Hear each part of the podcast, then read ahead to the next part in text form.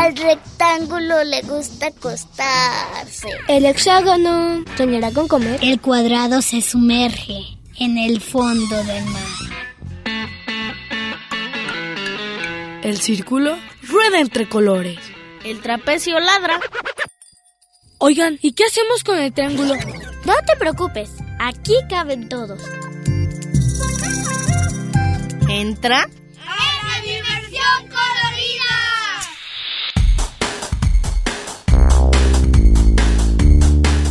Y el rombo escucha la radio.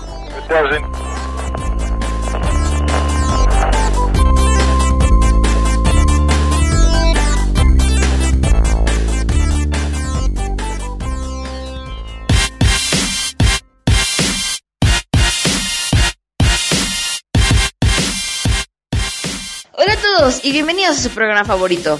Lastimosamente no estamos en cabina, pero eso no quita que será un programa muy divertido. El día de hoy el tema es el mar. Escucharemos producciones de música y la entrevista de René Herrera a la oceanógrafa Cecilia Chapa. Mi nombre es Renato y que tengan un excelente día. Nos vemos.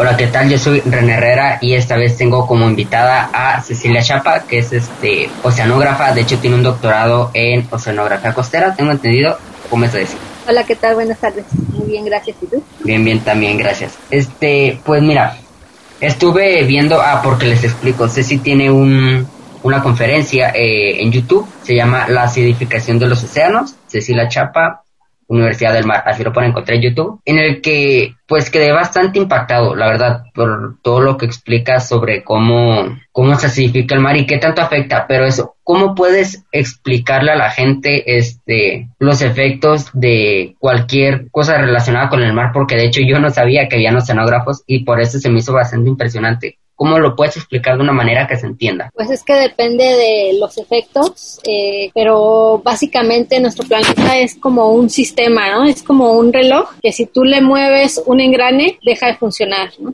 En este caso, eh, lo que nosotros hacemos tiene consecuencias, ¿no? Y todo lo que ocurre de un lado del planeta, pues es afectado del otro lado también, afecta del otro lado. Entonces, eh, los cambios que nosotros generamos alteran los procesos naturales. A veces eh, los ecosistemas pueden recuperarse de esos impactos.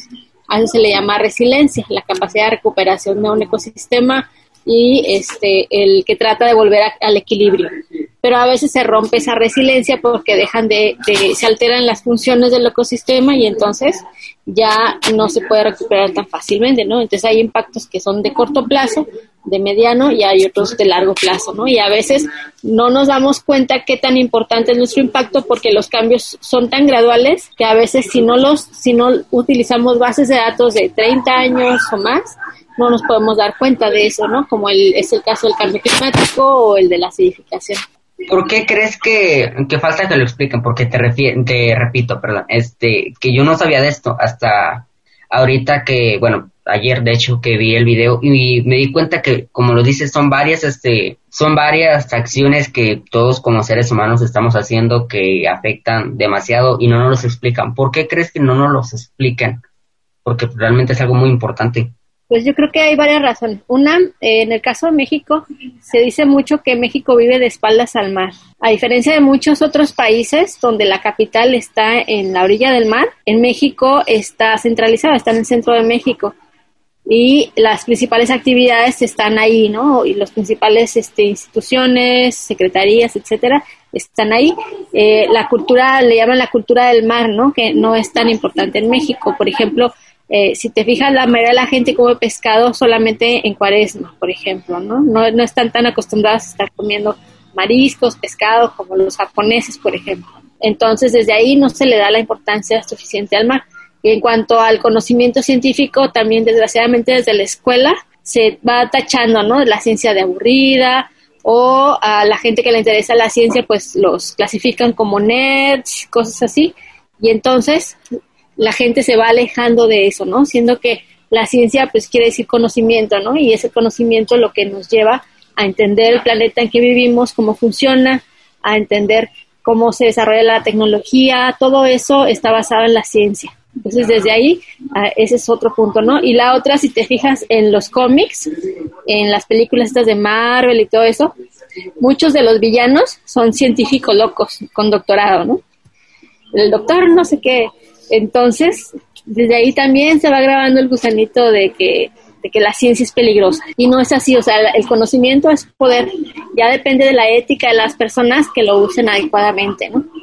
Pues tomar decisiones basadas en el conocimiento siempre nos ayuda a entender por qué hacemos las cosas y buscar la mejor decisión. Pero desde entonces ya este, a los niños les van clavando esa idea, ¿no? Y este, pues están muy clavados en cosas como los videojuegos y todo eso y muchas veces no piensan en, en la naturaleza, ¿no? Y, y, pues obviamente, por tanto, en el mar. Entonces, por eso yo creo que muchas de esas cosas pues no se saben tanto, ¿no? Le preguntas a, a, las personas en el del mar y piensan en playa, arena, saltar olas, pero este no saben qué hay más allá, ¿no? Falta todavía de información, pero también que los chicos se interesen por conocer el lugar donde viven. Recientemente estaba leyendo un artículo de España donde la gente estaba escandalizada porque la leche sale de las vacas. O sea, ¿cómo es posible? ¿Por qué no nos dijeron?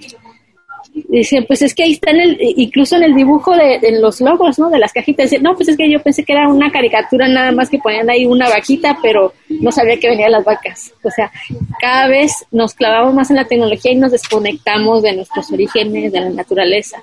Entonces es importante volver a ello.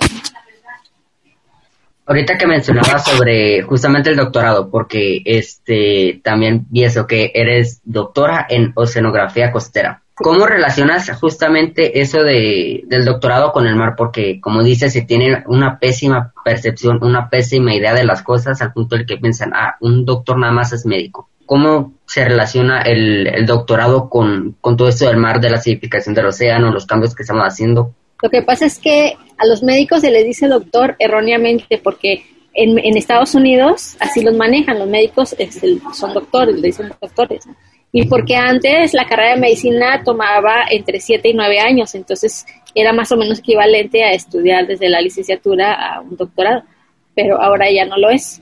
Entonces la gente se quedó así con la idea de decirles doctor, pero un doctorado es una especialización en la que además de ser capaz de desarrollar una profesión, desarrollas la capacidad de hacer investigación, de dirigir tus propias investigaciones y generar nuevo conocimiento, estar en la frontera del conocimiento y generar nuevas preguntas que lleven a nuevos descubrimientos, que eh, en la licenciatura pues no estamos preparados todavía para eso. Entonces esa es la diferencia, que ya uno como doctor puede generar proyectos de investigación, puede generar tesistas, eh, o hacer mentor de tesistas de licenciatura, de maestría y de doctorado, que de otra forma no tiene uno esa especialización. Entonces una es, es una especialización que va más allá y no es amplia como en la licenciatura, sino que es especialización en un tema. Ahorita retomando el tema que decías sobre la cultura marina o la cultura del mar. ¿Qué crees que nos falta a todos como sociedad, desde los más jóvenes este, hasta los más grandes? ¿Qué crees que es este, lo que nos falta para tener conciencia sobre las cosas que estamos haciendo, que las hacemos y sabemos y muchas veces hasta sabemos que nos afectan, por ejemplo, la campaña de las tortugas, este, los propósitos y todo eso, sabemos que hacemos daño, pero no nos importa. ¿Qué crees que es lo que nos falta para hacer ese cambio tan tan relativamente fácil, pero que no queremos hacer? Son varias cosas. Una, que muchos piensan, ay, nada más es uno, ¿qué tanto es una bolsa? Nada más yo. Pero no, somos ya somos miles de millones de personas en el mundo. Entonces, es lo que digo ahí en el video, ¿no? Si uno hace una cosa o dos y todos las hacemos, pues entonces ya la diferencia es la operación hormiga. Pero es esa que a veces pensamos que si lo hacemos nosotros nada más, no va a tener un impacto en el mundo. Y no, lo que hace una persona se va contagiando, contagiando, eh, más si, si comunican lo que, lo que hacen para proteger o para disminuir los impactos, se va contagiando a la gente de, esa, de ese entusiasmo también. La otra que este, piensan, ay, a mí nunca me va a pasar. O sea, si tú les preguntas a la gente, a los pescadores, por ejemplo, o la gente de las ciudades, si, el, cambio climático es importante, van a decir, no, pues sí, he escuchado. Y le dicen, ¿tú crees que te estás viendo afectado por el cambio climático? Y la mayoría dice que no. porque piensan que es algo que va a ocurrir ahí a, otro, a otras personas, ¿no? En el, a, la mitad del océano tal vez, y ya. Pero todos nos estamos viendo afectados. Lo que pasa es que es difícil de percibir y de diferenciar de los cambios naturales. Esa separación de que yo y ellos es lo que también hace que la gente no tome acción, porque piensan que a ellos nunca les va a pasar, que nunca van a verse afectados de alguna u otra forma. Y la otra es la comodidad. A veces nos gana la comodidad de decir, ay, pues es que, bueno, no traje mi popote, bueno, ay, dame, dame, sí, dámelo con popote, O, ay, no traje la bolsa para el súper, bueno, ya nada más esta vez pido, pido bolsa. O, ¿qué tanto es que lo aviente ahí? Es que no tengo tiempo de estar cargando mi bote hasta encontrar un basurero. Entonces, es la comodidad de, de las, del momento, ¿no? Entonces, a eso pues se puede solucionar con planeación, nada más, ¿no? Disminuir los impactos con planeación en el futuro de si voy a ir a la tienda, pues llevo mis bolsas, o si no voy a utilizar un este un aparato aparato eléctrico lo desconecto y así no estoy gastando esa electricidad porque todas las actividades que nosotros generamos producen impactos emisiones de CO2 de aguas residuales etcétera entonces todo lo que hacemos tiene un impacto y de nosotros depende si nos encargamos de, que ese impacto sea negativo o positivo. Y por ejemplo, esto que, dices que, que pues sí, nos falta muchísima conciencia y la gente muchas veces que, como dices, que no nos a afectar a nosotros. ¿En qué nos afecta? Porque sí, este, regresando a lo de, a lo de la conferencia o lo de la plática, habías este, dicho que, por ejemplo, era el salmón, el que perdía un este 25% de, de su tamaño gracias a la acidificación. Pero, por ejemplo, a nosotros, ¿cómo nos puede llegar a afectar todo, todos estos problemas? Es el atún el que va a afectar, el que va a disminuir su, tamaño. Pero el, salmón también se ve afectado. Eh, el salmón se alimenta principalmente de terópodos, que ahí en la plática eh, sale el esqueleto, es como un caracolito microscópico, bueno, pequeñito. Ese este, es el principal alimento del, del salmón. Entonces, al acabarse su alimento, pues o tiene dos opciones o morirse de hambre o buscar otro alimento que no es tan óptimo para ellos, ¿no? Entonces, en el caso de nosotros, pues es fácil porque somos omnívoros, no hay tanto problema si no hay tacos de carnitas, pues como de bistec. Pero en el caso de los animales silvestres, no necesariamente es así. Hay unos que pueden comer de varias cosas, pero otros son muy especializados y se ven afectados. Hay, por ejemplo, todos los arrecifes de coral necesitan el carbonato de calcio para crecer. en algunos casos están batallando mucho más, en otros incluso se está disolviendo el carbonato.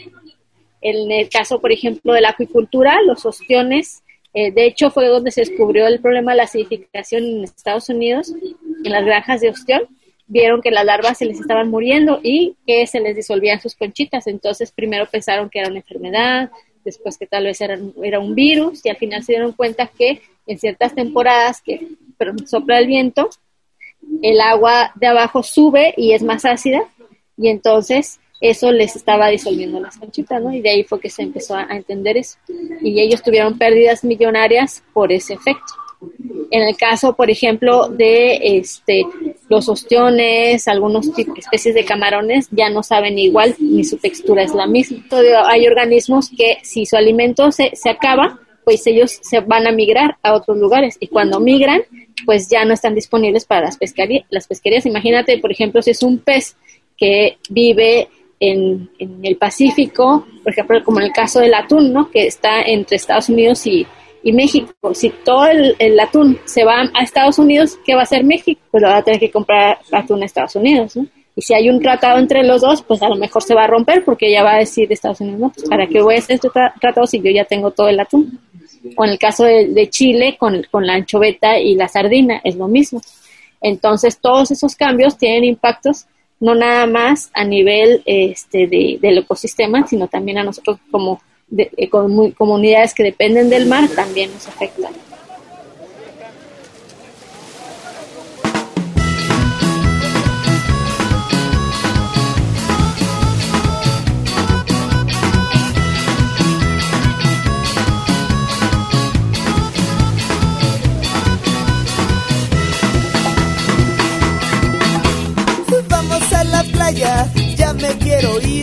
vamos a la playa, no puedo dormir, agarra tus chanclas, agarra el visor, tus patas de rana y tráete el bronceador.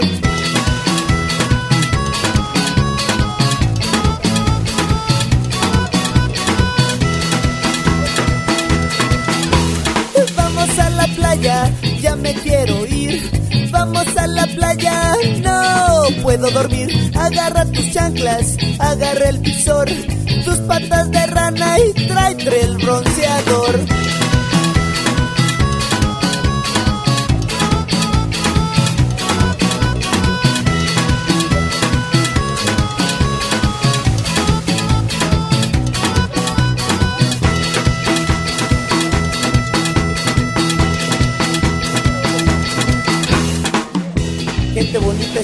Estar con ustedes en esta playa hermosa de Caleta. Caleta y Caletilla de Acapulco, Guerrero. Caray, el sol fabuloso, hermoso. Todos a bailar con el Yucatán a gogo. ¡Hey, hey, hey, la playa!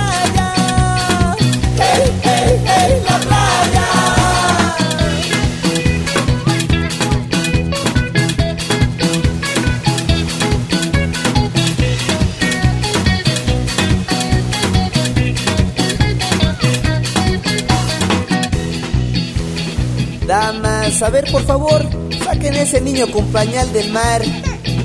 Pero sáquenlo con todo y el pañal. Todos a bailar con el Yucatán a gogo. ¡Hey, hey, hey, la playa! ¡Hey, hey, hey, la playa! Gracias, muy amables. Fuimos Yucatán a gogo. Un honor de verdad estar tocando en esta playa. Regresen con bien a sus casitas. Los queremos, los amamos. Yucatán a gogo.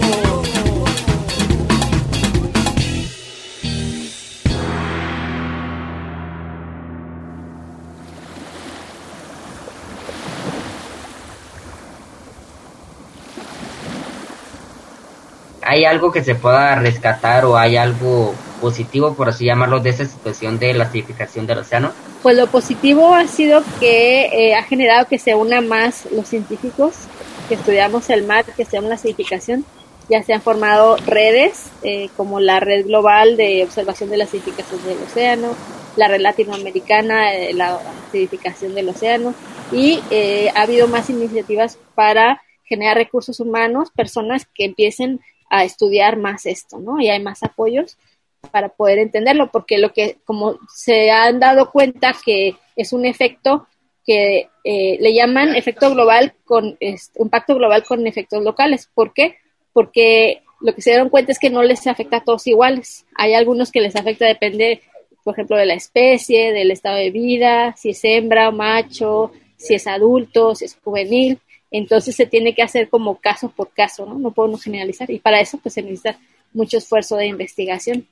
Eh, algunas especies también eh, se ven beneficiadas por la acidificación, aquellas que están eh, más adaptadas a vivir en un mar con un, con un menor pH, como las medusas, por ejemplo, este, otros organismos gelatinosos. Hay otros que han visto que no se ven tan afectados como algunas microalgas, que no les afecta la acidificación. Pero en general, pues los impactos son negativos. Entonces, lo positivo que yo rescataría es pues que ha generado unión entre los científicos para poder hacerle frente a esto. La otra cosa, pues, es que todos podemos ayudar eh, porque lo que está afectando, este, el, lo que está causando la acidificación antropogénica de, del océano es el exceso de CO2. Todas las acciones que nosotros generemos para disminuir las emisiones de CO2 para beneficiar, eh, para disminuir este problema. Claro que es gradual, ¿no? Esto de del cambio climático se empezó a avisar desde los 70 y que tiene la misma raíz, ¿no? Que es el CO2, pero la gente primero no sabía, luego no creía, como que uno entra en negación, ¿no? Y ya después dicen, ah, no, sí es real, pero ¿y qué, no? Ya es algo que es, yo lo tengo que ver. Entonces es ir cambiando la mentalidad. Yo creo que en ese sentido lo bueno es que ya ha habido mayor cambio de mentalidad entre las personas, ya, ya han visto que sí existen estos problemas y yo creo que ese es el primer paso para poder ayudar. Y por ejemplo, con esto de la pandemia ahorita que dices que realmente eh, cosas que afectan tanto al calentamiento global también este, afectan directamente al mar. Con esto de la pandemia, ¿hubo alguna mejoría o algún avance positivo en el hecho de que ya, pues eso, que hubo alguna mejoría? Sí hubo una disminución en la generación de emisiones y eso ayuda mucho, porque ya no hay tanta gente viajando, ya no hay tanta gente este, importando cosas porque ya hay más, más limitaciones en, en aranceles y todo eso y en el transporte de materiales entre países. Entonces, eso ha ayudado, por un lado, ¿no? Este, pero eh, que lo veamos reflejado en el océano, todavía no, porque así como tardamos como 50 años más o menos en empezar a ver los efectos en el océano de los del, del, del exceso de CO2, así vamos a tardar igual unos 50 años. O sea, si hoy dejáramos de, de generar emisiones de CO2, el océano empezaría a mejorar dentro de 50 años. ¿Por qué? Porque es algo que se da gradualmente, o sea, no es de que se le inyectara el CO2 así directo al océano, sino que va entrando gradualmente, ¿no? Entonces, este, esto empezó a ocurrir desde la era preindustrial, o sea, desde, desde que empezó la era industrial, 1800 hasta la fecha, ¿no? Entonces, así como fue incrementando gradualmente, así tiene que ir disminuyendo gradualmente. Pero eso no quiere decir que digamos, oh, pues hasta dentro de 50 años, pues entonces, ¿para qué? ¿No? Porque si entre más tardemos en empezar, pues más va a tardar en mejorar todo eso. Y nosotros los jóvenes, por ejemplo, este, ¿cómo podemos apoyar con esto de que ya tenemos las redes sociales o básicamente podemos hacer cualquier comunicado de manera profesional o no, simplemente desde aquí y rapidísimo, eh, que tenemos todo el alcance, vaya, ¿cómo podemos nosotros, los jóvenes, ayudar a que esto o este proceso se dé más rápido? Pues precisamente pasando la voz, compartiendo la información, leyendo al respecto más este, para que puedan estar informados. Este, los jóvenes tienen un poder muy importante que es la fuerza de voluntad, la, el ánimo. Muchas veces la gente, conforme pasa el tiempo, va cayendo en apatía, ¿no? Y eso es algo muy valioso de la juventud, esta pasión por lograr las cosas. Eh, muchos de los cambios importantes en el ambiente han sido logrados por jóvenes. Entonces, a veces uno cuando es joven se siente como que, ay, es que no me van a hacer caso porque todo está muy joven, pero es al revés, ¿no? O sea, es, es muy importante que no perder la pasión y este, insistir en que se hagan cambios, porque al final de cuentas, este planeta, este, como esté, lo van a heredar ustedes y sus hijos. Entonces, ¿cómo quieren vivir? ¿Qué le quieren dejar? ¿Qué quieren dejar de herencia, no? Entonces, eso es muy importante y, este, pues ustedes van a pagar las consecuencias de lo que está ocurriendo ahorita. Entonces, es mejor empezar desde ahorita a cambiar la mentalidad de nosotros mismos y de las personas, ¿no? Compartir la información y, este, pues disminuir el uso de lo que llaman la huella de carbono, ¿no? Ahorita ya hay muchas aplicaciones de internet, incluso la puedes bajar de tu celular. Yo tengo una que se llama Carbon Hero, que vienen, ahí tú puedes eh, contabilizar, por ejemplo, eh, cuántas emisiones produces en tu casa, ¿no? Entonces, llenas una encuesta que dice, bueno, cuántas veces viajas en avión, qué, tan, qué tipo de combustible usas, si usas gas, petróleo, este, si te vayas con agua caliente, con agua fría, todo ese tipo de cosas, este, te ayudan a determinar tu huella de carbono y luego te da estrategias de cómo disminuirla. Entonces, algo, por ejemplo, que todos podemos hacer es plantar árboles. Los árboles son las máquinas más eficientes para capturar carbono. A través de la fotosíntesis atrapan el CO2 y liberan oxígeno y ese CO2 queda en el, en el suelo, queda en la madera, en las hojas que se caen y queda ahí enterrado en el suelo, ¿no? Y se, se convierten en un sumidero de carbono. Entonces, ese tipo de acciones, disminuir el uso de plásticos, eh, también, por ejemplo, no quemar la basura, todo eso pues también libera CO2. Entonces ahí te da una serie de estrategias y ahí hay muchas, eh, como esa hay muchas otras aplicaciones, ¿no? Entonces el inicio pues es este identificar, ¿no? Cuál es tu huella de carbono y comprometerte. El Internet también libera carbono, a veces no nos damos cuenta, pero eh, para que nosotros estemos haciendo esto y estemos grabando, pues se requiere de un servidor que está utilizando electricidad, que está generando calor, que requiere de materiales eléctricos. Para obtener esos materiales eléctricos se requieren metales, se requiere petróleo y ese petróleo pues libera CO2 cuando lo sacan, cuando lo transportan. Los metales pues se libera CO2 cuando se hace el hoyo ahí para, para extraer el metal, el, toda la vegetación que se remueve para hacer la mina y los materiales para transportarlo, ¿no? Los camiones, etcétera, todo eso también genera CO2. Entonces, la huella va, o sea, tenemos que ir trazando lo que nosotros hacemos hacia atrás, ¿no? O sea, eh, ahí donde tú estás, ¿cuántas cosas están hechas con plástico? Todo eso es petróleo. Entonces, desde ahí ya este, hay una huella de carbono, ¿no? Por ejemplo. Entonces, si nosotros compramos cosas que ya están usadas y que están buenas todavía, pues disminuimos el, esos requerimientos de nuevos materiales, por ejemplo. Entonces, esa es otra forma de hacerlo. Hay muchísimas, muchísimas formas en las que podemos ayudar. Y ya para concluir esta, esta entrevista, esta plática, ¿hay algo que quieras comentar, dar como una conclusión este, o algún mensaje? Pues uno, para los chicos, este, si persigan sus sueños, logren sus objetivos, échenle ganas en, lograr sus metas y traten de eh, acoplar esto con eh, la sustentabilidad, ¿no? Con eh, lograr sus metas de una forma que puedan vivir en armonía con ustedes mismos, con la sociedad y con el planeta donde viven, ¿no? Porque el planeta es lo único que tenemos, de lo que vivimos, de lo que dependemos, ¿no? Y pues que sigan leyendo, que busquen sobre la acidificación. Ahorita ya hay muchos videos, hay podcasts, etcétera, y que se interesen en el mar más allá de lo que de lo que es solamente la playa, ¿no? Sobre hay mucha información sobre los animales, sobre la parte química, la parte geológica, por ejemplo, cómo se originan los sismos. Todo eso es muy interesante y tiene que ver con el océano. Todo lo que hacemos afecta al océano y todo lo que el océano este, vive, pues nos afecta a nosotros. Muchas gracias, este Ceci, por tu tiempo, por dar la entrevista y después de todo todo lo que pasó, que no se pudo dar la oportunidad, esta vez se pudo y gracias. Gracias a ti. Y bueno, esto fue la entrevista con Cecilia Chapa. Recuerden, yo soy René Herrera y por una cuarentena.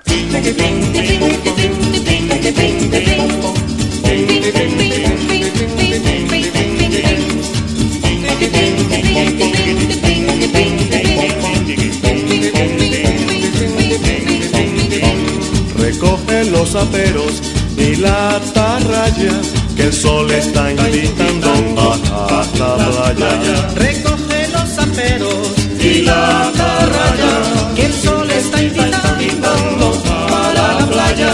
El mar se puso un traje azul y plata y los muchachos sueñan que son piratas. El mar se puso un traje azul y plata y los muchachos sueñan que son piratas.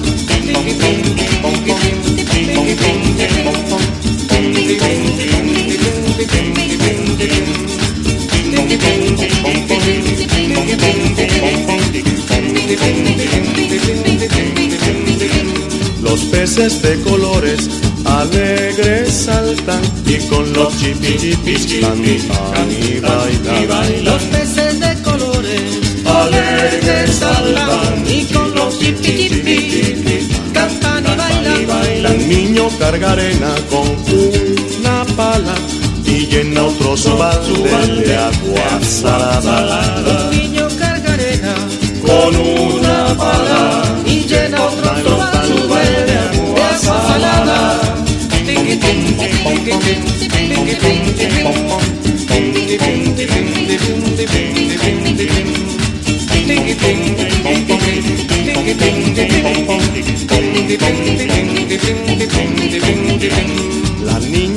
Y grita desesperada porque rozó los hilos de un agua mala. La niña llora y grita desesperada porque rozó los hilos de un agua mala. Por ser desobediente, tal vez no vayas el próximo domingo a la playa. Por ser desobediente, tal vez no vayas el próximo domingo.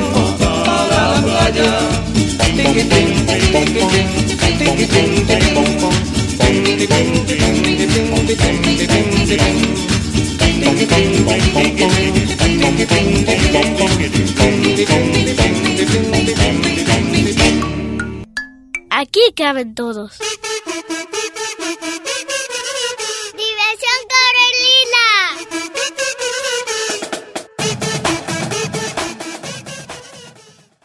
El hexágono ¿Soñará con comer? ¡Diversión Corelila!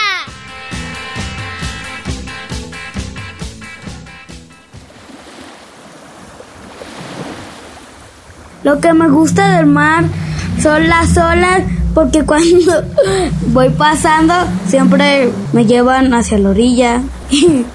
y, cuando sigo yendo y voy a la área profunda viene una ola chiquita y me, y me está y por eso me gusta el mar. Soy Bruno Tavio Vázquez Rodríguez y tengo nueve años y hago esto por una cuarentena feliz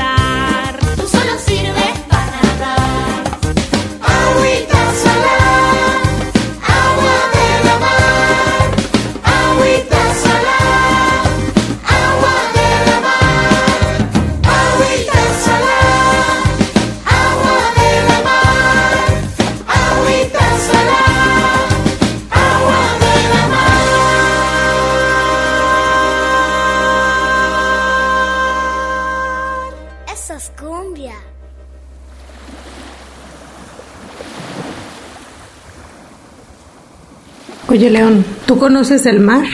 Sí. Cuéntame cómo es el mar. El mar es azul. El mar tiene peces. El mar tiene olas. El mar tiene salada. El mar tiene arena. Sí, pero lo he visto en la playa. Ok. ¿Y te gusta el mar? Sí. ¿Por qué te gusta el mar? El mar me gusta porque da olas. Cuando voy al mar hago esquivo olas con mi papá. En el mar hace calor. ¿Y te gustaría regresar al mar? Sí, me gustaría regresar al mar porque porque nado. Las olas, las olas, las olas de la mar las olas, las olas, las olas de la mar. Olitas, olitas, olitas de la mar. Para este chiquito, las olas de la mar.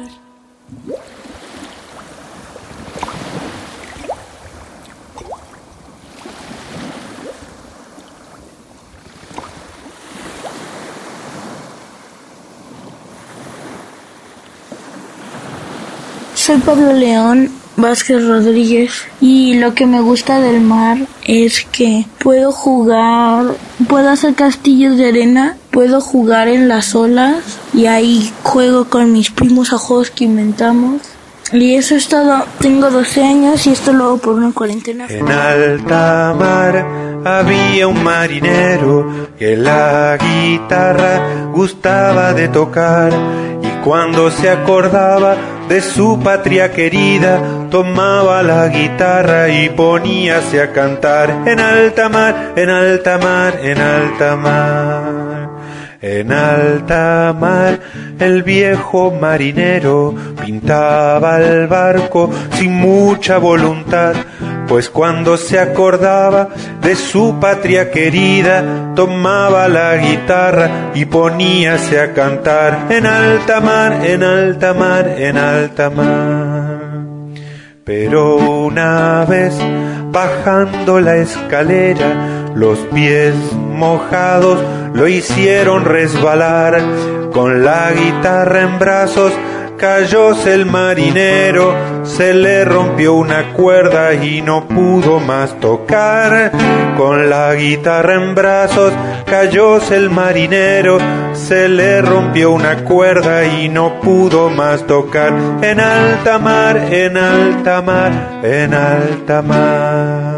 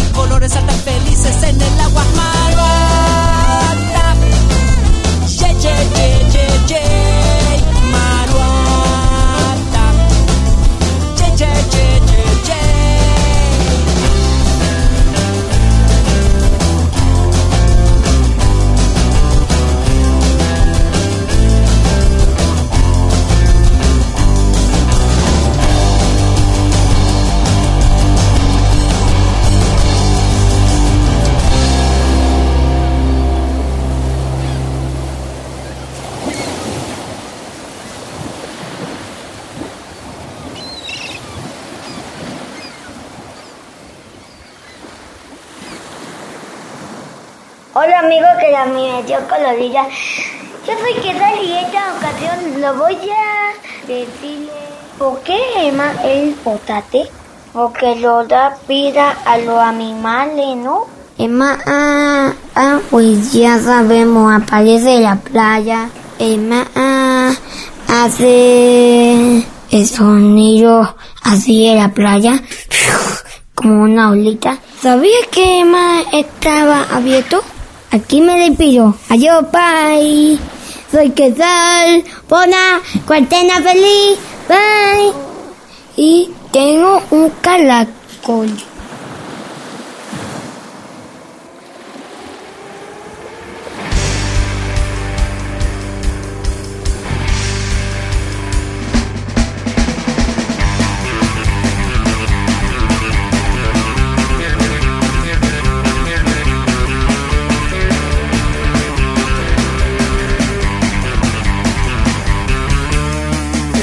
Helados, heladitos,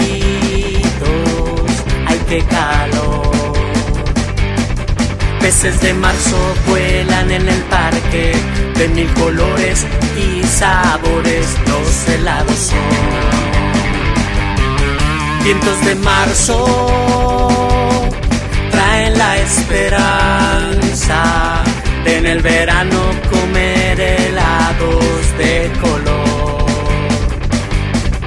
En arco iris dejar los sueños, vivir la vida en aire fresco de sabor.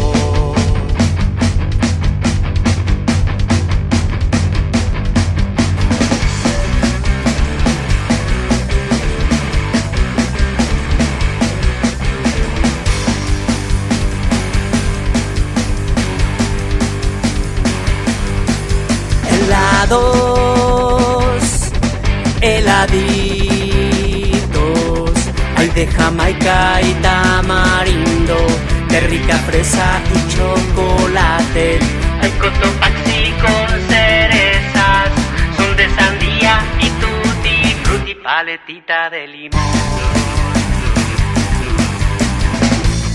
Ven a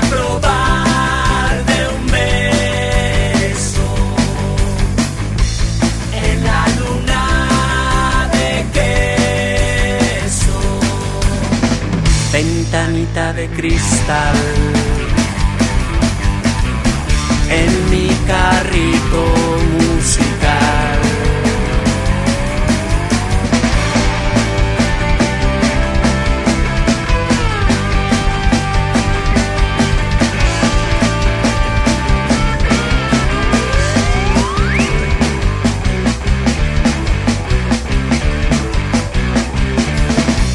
yo me quedé